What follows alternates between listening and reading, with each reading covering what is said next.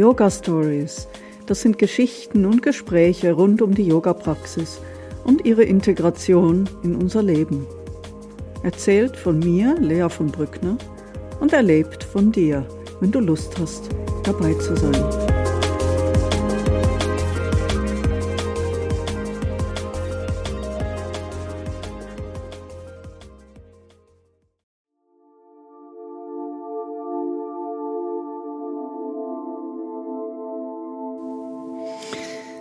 Ja, in dieser Episode der Yoga Stories möchte ich über meine Erfahrung in der Dunkelkammer berichten.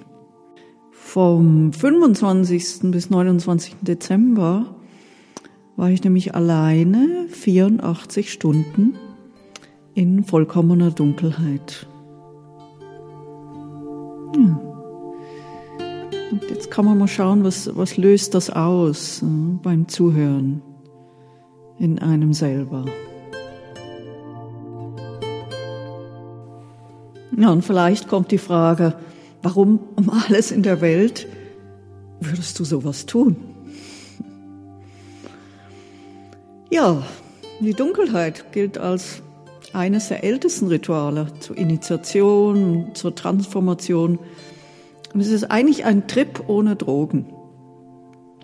Und ähm, ja, vor ein paar Wochen habe ich in einem Podcast über so einen Darkness Retreat den Satz gehört, Don't wait until darkness finds you. Go and find it yourself and befriend it. Ja, das war so wie eine Initialzündung. Ja, und nun, wie habe ich es organisiert? Hm. Also das erste war, dass ich gedacht habe, hm, ich wohne ja in einem älteren Haus und da gibt's noch diese alten Rollläden und dann habe ich gedacht, ich teste das mal, ob die wirklich dicht sind. Und siehe da, sie sind enorm dicht. Das Einzige, was ich noch hm, selber basteln musste, und da hat mir meine Schwester geholfen, war in der Toilette. Da ist nämlich nur so ein Halbmondfenster und das mussten wir also irgendwie ganz dicht kriegen.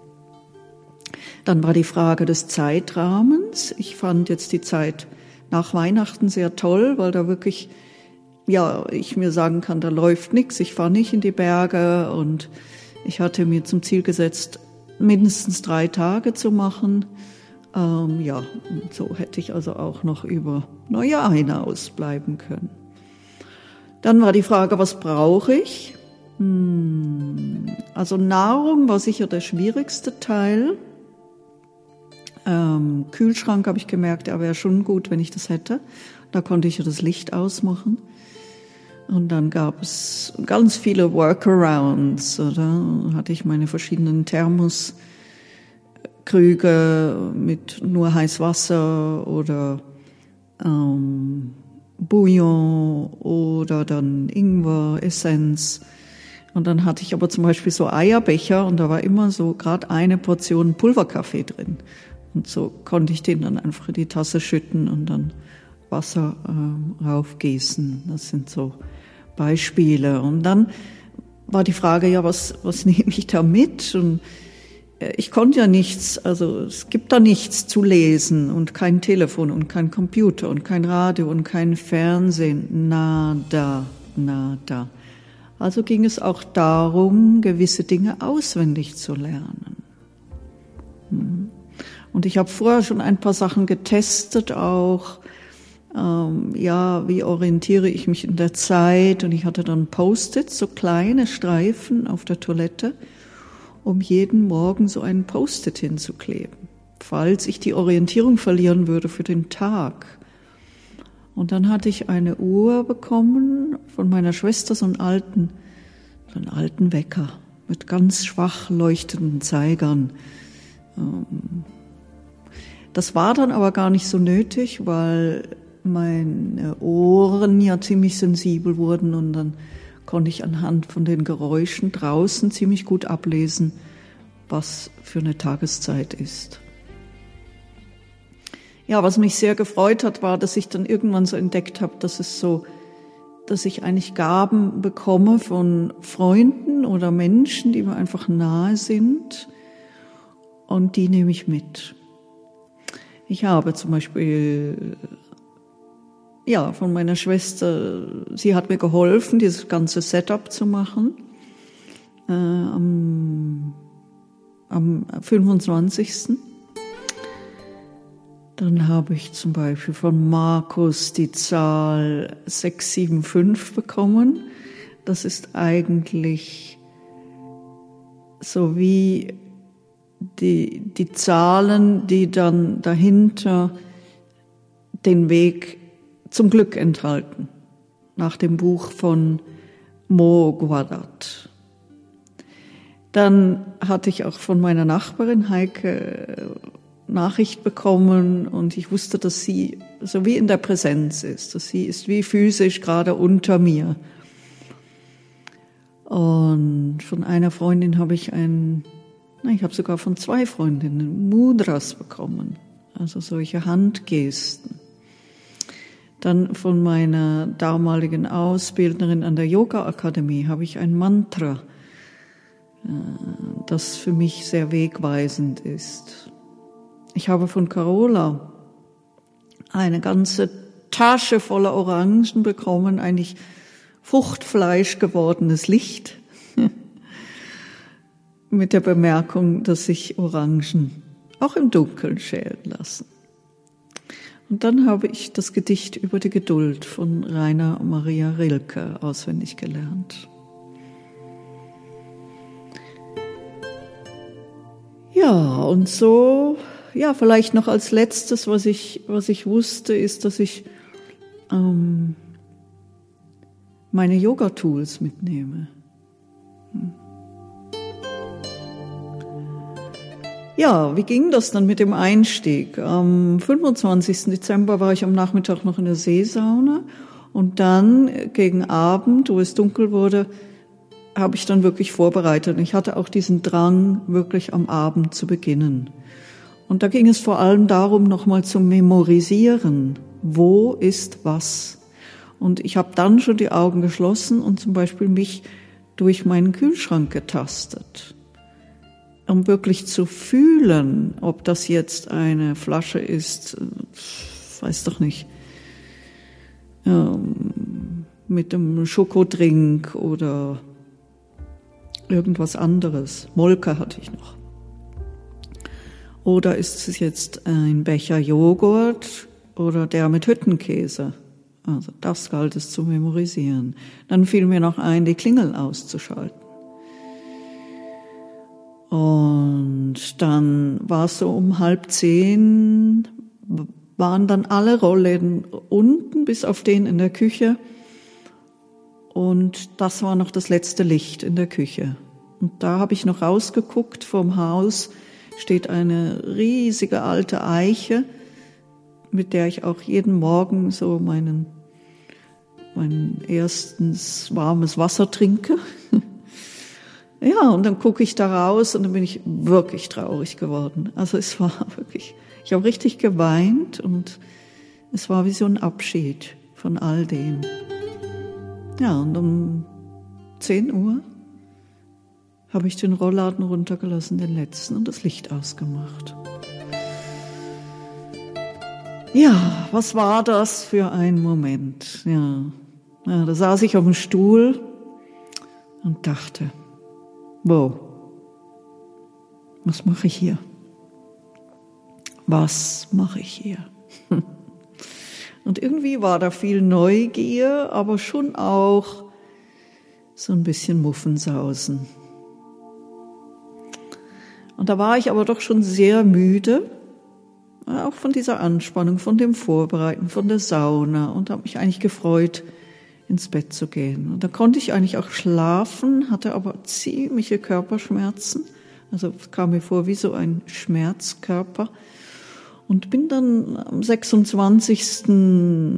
glaub früh aufgewacht und da war dann dieser momentane Schreck. Es ist dunkel. Bis ich mich dann erinnerte, ah, ich bin ja eigentlich in einem Darkness Retreat. Ja, und dann war es das erste Tasten zur Toilette und das Tasten in die Küche. und dann mal so den ersten Tee mir einschenken, wo schon das erste Malheur passierte, weil man hat kein Gefühl dafür, wo die Flüssigkeit hinfließt und auch wie viel Flüssigkeit da kommt. Finger kann man nicht hinhalten, ist ja heißes Wasser. Und so lief dann also das erste Teewasser alles daneben statt in die Tasse. Okay. ja, und äh, die Erfahrung überhaupt dann zu trinken oder etwas zu essen im Dunkeln und dieses Tasten. Und das war dann schon so ein erster größerer Aha-Moment, dass wir uns ohne Augen schon orientieren können, aber eben anders. Und was so deutlich wurde, ist, dass alles viel achtsamer wird, ohne Augen, viel langsamer. Und es bekommt auch so eine Sanftheit, wo ich dann über die Tage so ein bisschen in Unruhe gekommen bin und so ein bisschen wieder gehastet habe, ist meistens was schiefgegangen. Ja, hatte ich Angst? Hm. Nein, nicht wirklich.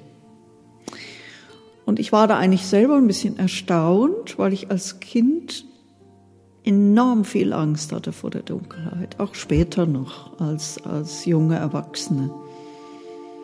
Ja, und mit dem Älterwerden, vielleicht auch mit der Praxis von Meditation und Yoga, hat sich das etwas gelegt.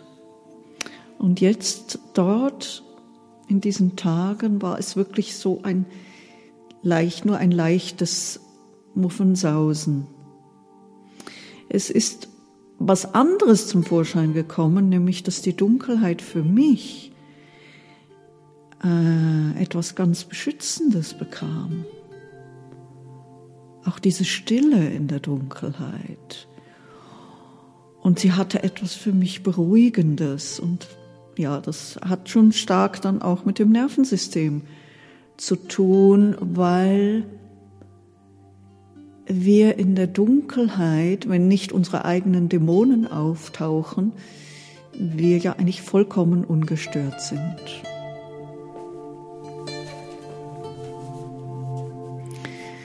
Ja, was sicher eine Frage ist, ist, was macht man um alles in der Welt 24 Stunden lang im Dunkeln?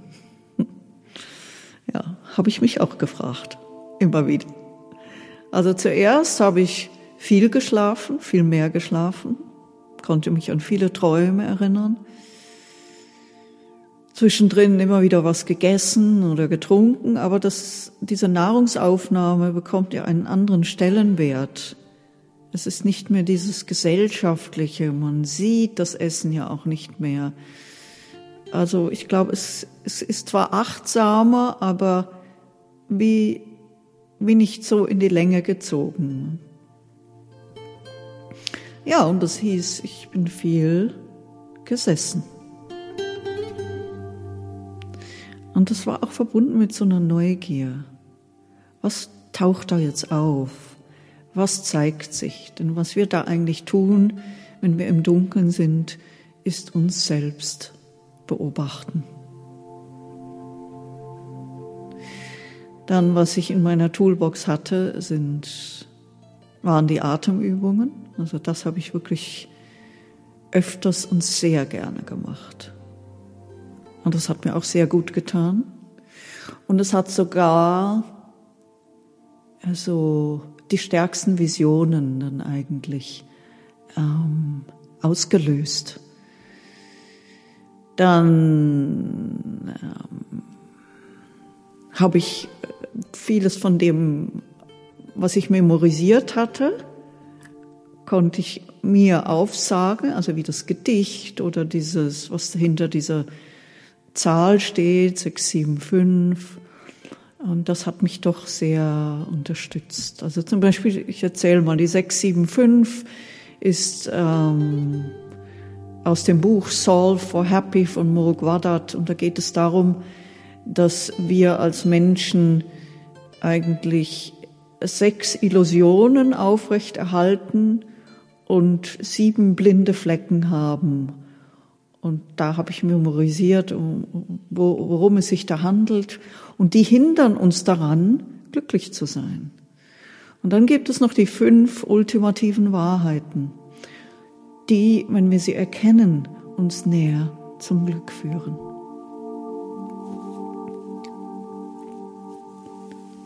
Ja, was vielleicht noch spannend ist, was hat sich in diesen vier Tagen verändert?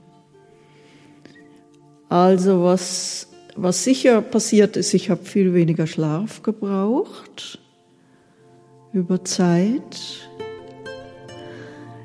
Dann hatte ich enorm viele Erinnerungen an Dinge, die ich gar nicht mehr wusste. Also es ist, als sei so eine, als hätte sich so eine Schleuse geöffnet.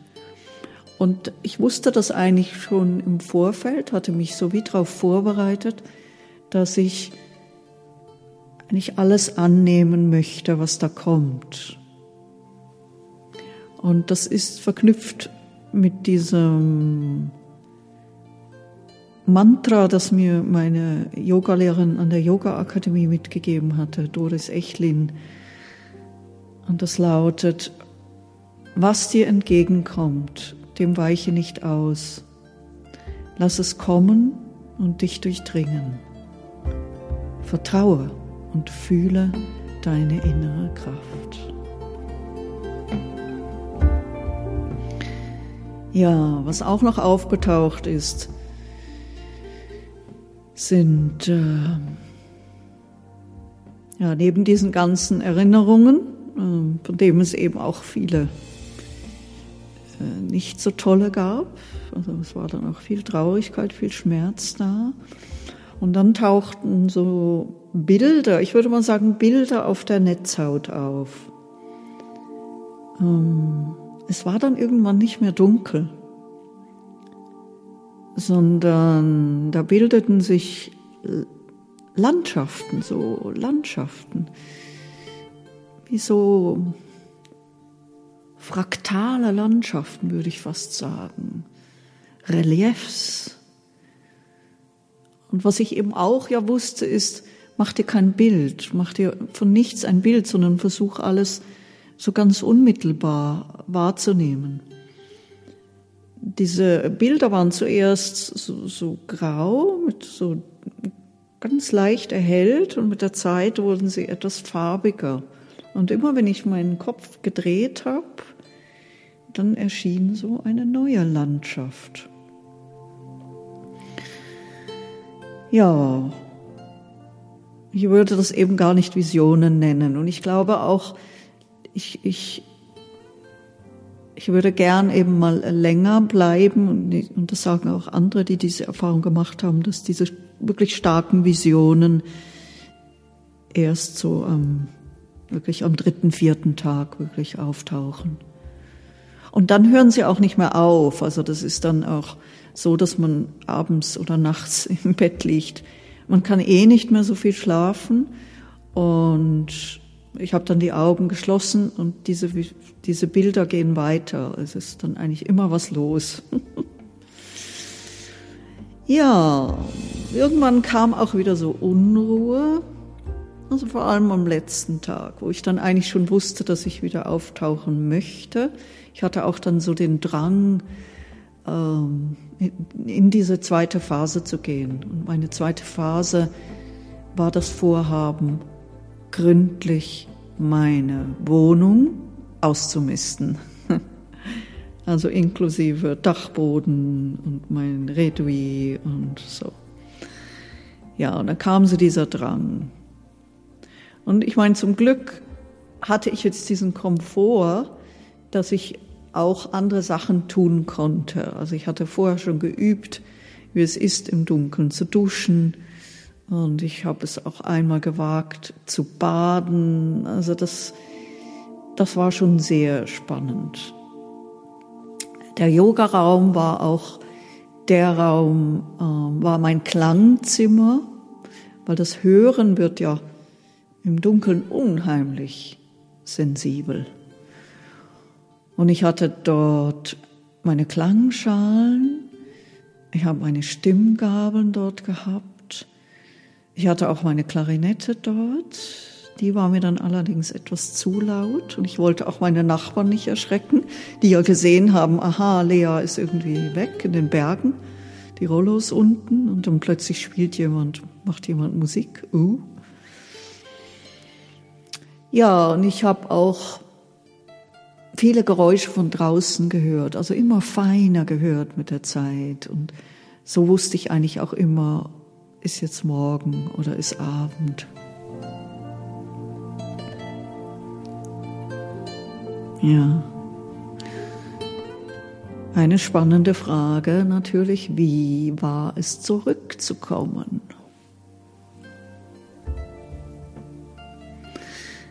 Ja, an dem Morgen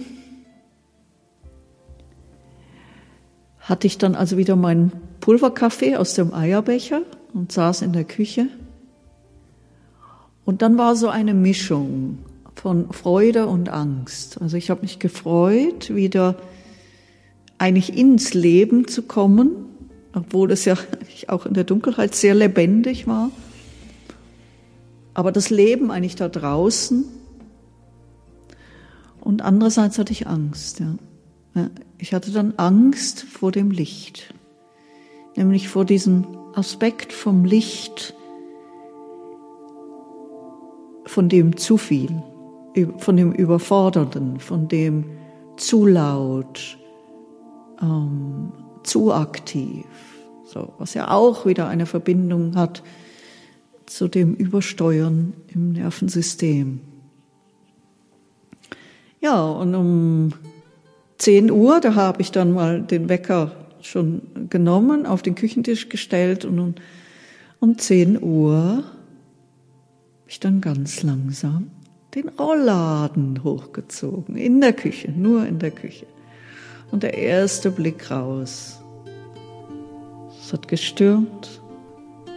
Die Eiche stand da, still und stark vom Haus und auf der anderen Straßenseite stand gerade ein Auto mit dem Kofferraum offen und zwei Männer waren da am Ausladen einer antiken Kommode. Und das Ich, ich habe mich irgendwann selber beobachtet und ich saß da wie so, oder stand da wie so die, die Menschen, die älteren Menschen, die so ein Kissen auf dem, auf dem Fenstersims haben und schaute also gebannt auf diese zwei Männer, wie sie diese Kommode ausgeladet haben. Ja, es war ungeheuer spannend. Und irgendwann war so, oh, ja, ich bin wieder da und dann hatte ich unheimlich Lust, runterzulaufen an den See. Da habe ich mich angezogen und irgendwas gerade geschnappt und bin raus. Und von mir aus sind es ungefähr acht Minuten runter auf die Safa-Insel. Und es war ja so schlechtes Wetter und hat so gestürmt. Und ja, und dann war ich die Einzige äh, da auf dieser Insel. Und das war schon, ähm, ja, so ganz tief empfunden, diese Lebendigkeit. Und zwar in allem. Ob das jetzt die Vögel waren äh, oder, oder das Wasser oder, oder auch mal eine Zigarettenkippe in der Pfütze, egal. Es, es, es war alles so unmittelbar, so unbeschriftet auch und so ungeheuer lebendig. Ja, und wo ich wieder zurückkam, war dann die erste Begegnung mit einem Mensch. Meine Nachbarin Heike hat gerade ihre Küche neu gestrichen und dann bin ich kurz hoch und ja, das war auch interessant. So dieses, diese erste Begegnung mit einem Mensch. So wieder, was ja auch sehr stark mit dem Nervensystem gekoppelt ist. Also dieses Co-Regulieren, Gesichtsmimik von einem anderen Mensch ja, und so als drittes kann ich noch sagen, war dann die Begegnung mit mir selber interessant, und zwar mein eigenes Spiegelbild. Ich hatte nämlich gar keine Lust, mich selber im Spiegel zu sehen. Und ich habe das eigentlich den ganzen Tag nicht gemacht. Ich hatte eigentlich noch viel mehr Lust, mm, dieses, dieses Gefühl zu wahren von mir, oder? Leer als, als inneres Gefühl und nicht als das, was ich dort im Spiegel sehe.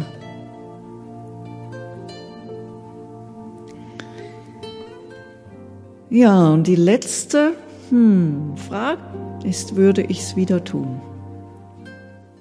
Und da kann ich eindeutig sagen, ja. Und die Idee ist auch schon ein bisschen weiter gesponnen, nämlich mit meiner Schwester. Und das ist einen Darkness Retreat zu machen draußen, also zum Beispiel im Wald. Das dann aber nicht alleine. Also das äh, würde ich mir nicht zutrauen. Aber zum Beispiel zu zweit. Und das andere, was ich sogar jetzt schon gemacht habe, ist ein Mini-Retreat, nämlich mit einer Augenbinde. Und das schätze ich unheimlich. Also jetzt habe ich an zwei Orten, in meinem Yogaraum und im Wohnzimmer, eine Augenbinde. Und dann kann ich mich hinsetzen oder hinlegen und diese Augenbinde anziehen. Und dann bin ich gerade wieder in der Dunkelkammer. Und es, das triggert dann. Und, und ja, tut mir gerade unheimlich gut und macht was. Ja, was sich verändert hat, ist mein Bezug zum, zum Licht und zur Dunkelheit. Es ist so ein bisschen wie das Glas, das halb voll und halb leer ist. Und ich sehe heute die Dunkelheit eben halb leer, halb voll, das Licht auch. Und ich würde heute eher fragen, hast du nicht Angst vor dem Licht? ja. Ja, und so rückblickend erfüllt mich das, also das, was ich da gemacht habe, schon mit mit Stolz, dass ich es überhaupt geschafft habe, alleine, selber initiiert und vier Tage lang. Oft, wo ich mich so durch die Wohnung getastet habe, bin ich mit meiner Hand so an einen Schalter gekommen, an den Lichtschalter. Und so nah war dieser Moment, jetzt einfach Licht zu machen. Und ich habe es nie getan. Also schon so eine Genugtuung über meine Willenskraft, die ich eben früher noch nicht hatte. Und ja, das erfüllt mich natürlich auch mit Dankbarkeit. Dankbarkeit für, für diese, diese Praxis vom Yoga, von anderen spirituellen Lehren, die, die dann irgendwann Früchte trägt. Ja, und was, was ich auch ähm, weiß, und das sagt man von jeglicher Art von Retreat, ob das jetzt ähm, Meditation ist oder Psychedelika, dass der herausforderndste Teil ähm, ist die Integration in den Lebensalltag. Und das ist das, ähm, was ich jetzt kultivieren möchte. Also das alles, was sich da gezeigt hat, über die nächsten Wochen versuchen, in mein Leben zu integrieren.